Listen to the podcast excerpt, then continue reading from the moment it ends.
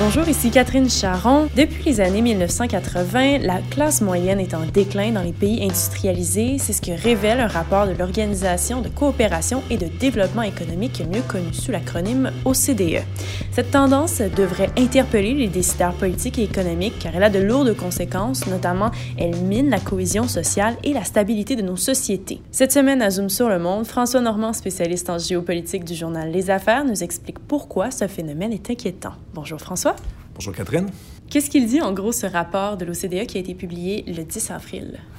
Euh, le rapport de l'OCDE dit essentiellement que la classe moyenne diminue depuis une quarantaine d'années dans l'OCDE.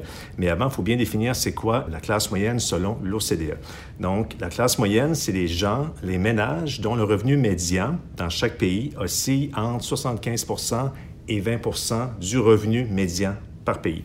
Je te donne un exemple concret. Au Québec, le revenu médian en 2015, la donnée la plus récente, c'était, je vais arrondir, entre 39 000 et 104 000 Donc, les gens de la classe moyenne en 2015 étaient les ménages qui gagnaient entre 39 100 et 104 000 Ce que nous dit donc l'OCDE, c'est que depuis 40 ans, la portion de la classe moyenne dans les pays diminue.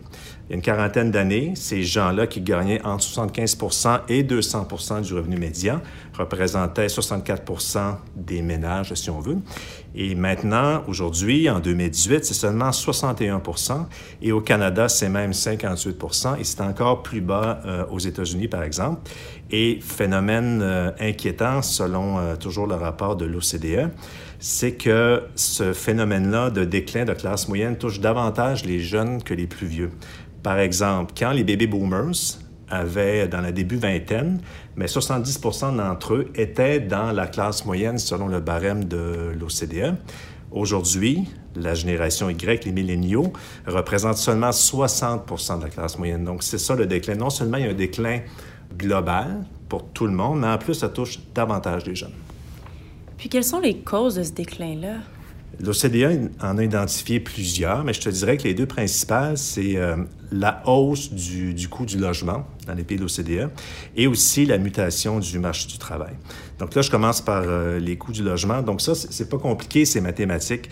C'est que le, le, coût de la vie augmente beaucoup plus vite depuis une quarantaine d'années que le niveau de vie des gens. Et notamment le logement, les, les, le loyer augmente euh, très rapidement, le prix des maisons.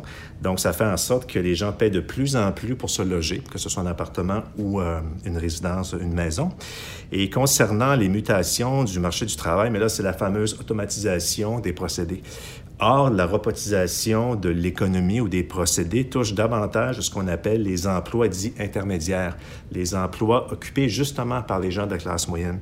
Donc, euh, selon le rapport de l'OCDE, il y aurait 17 des travailleurs qui sont euh, fortement euh, à risque de perdre leur emploi à cause de l'automatisation. Et si tu prends les gens qui gagnent un revenu très élevé, souvent des professionnels, mais c'est seulement 10 d'entre eux qui sont à risque de perdre leur emploi en raison de l'automatisation. Puis l'OCDE, propose des pistes de solutions. Est-ce que tu pourrais nous les nommer? Il y en a plusieurs, donc je, je te les défile comme une liste d'épicerie.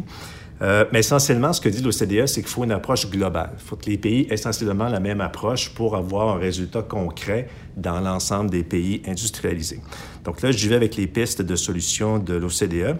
Euh, première solution, bon, mais ça serait bien sûr d'accroître l'accès aux services publics et d'augmenter la couverture des programmes sociaux. Ça permet de réduire euh, les inégalités et d'augmenter le niveau de vie des gens. L'OCDE propose aussi au gouvernement d'offrir davantage de logements sociaux pour que les gens paient moins cher dans leur budget euh, annuel ou mensuel, que la proportion finalement pour se loger soit moins élevée qu'auparavant. Euh, L'OCDE propose aussi que les gouvernements réinvestissent massivement dans l'éducation et la formation professionnelle. Et dans ce cas-là précis, bien sûr, c'est pour avoir des gens qualifiés qui sont moins susceptibles de perdre leur emploi à cause des robots.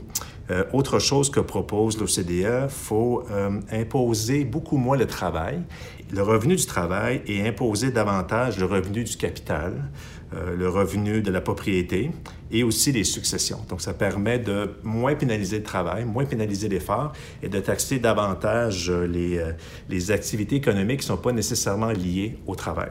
Et dernier point, l'OCDE propose de rendre l'impôt sur le revenu plus progressif et équitable, ce qui veut dire que plus on est riche, plus on paie d'impôts. Donc, ça, ça implique d'augmenter les taux marginaux d'imposition. Et comment résumer toutes les mesures que nous propose l'OCDE? Essentiellement, c'est de renforcer l'État social-démocrate que les politiques néolibérales, depuis une quarantaine d'années, ont affaibli, notamment par des baisses d'impôts dans pratiquement tous les pays industrialisés. Donc voilà le, le programme de l'OCDE. Merci François. Merci Catherine.